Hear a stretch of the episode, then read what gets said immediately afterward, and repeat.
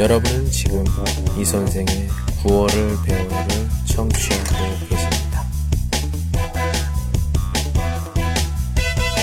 您正在收听的是由喜马拉雅独家发布的李先生的广播。多多评论，多多赞，谢谢。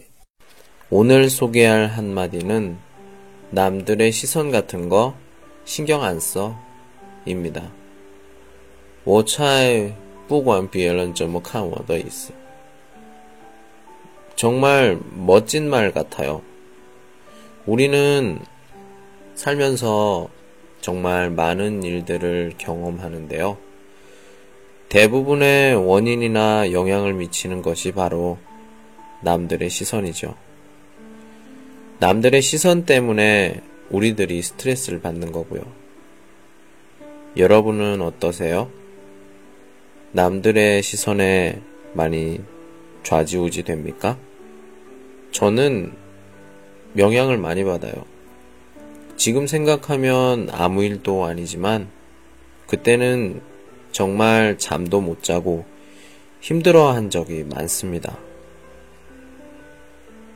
우선 남의 시선에 신경을 쓴다는 것.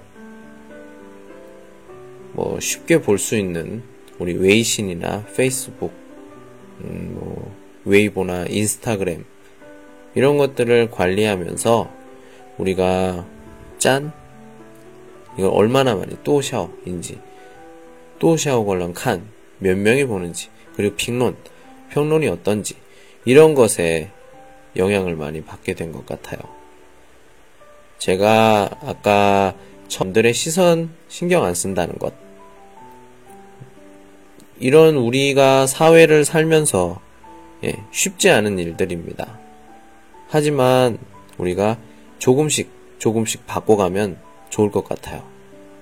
어떻게? 웨이신이나 페이스북, 인스타그램을 음, 일주일 정도 한번 끊어보세요.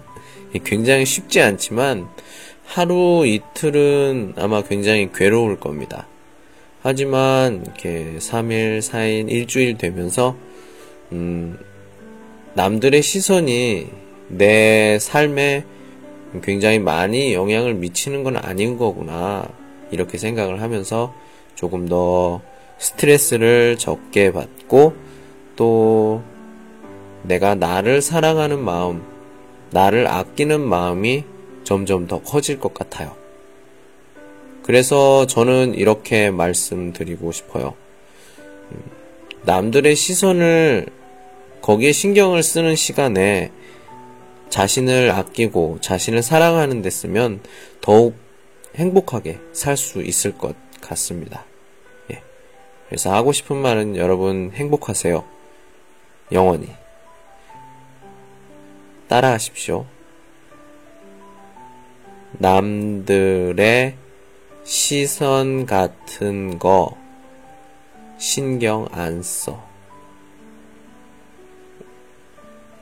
오늘은 여기까지. 안녕.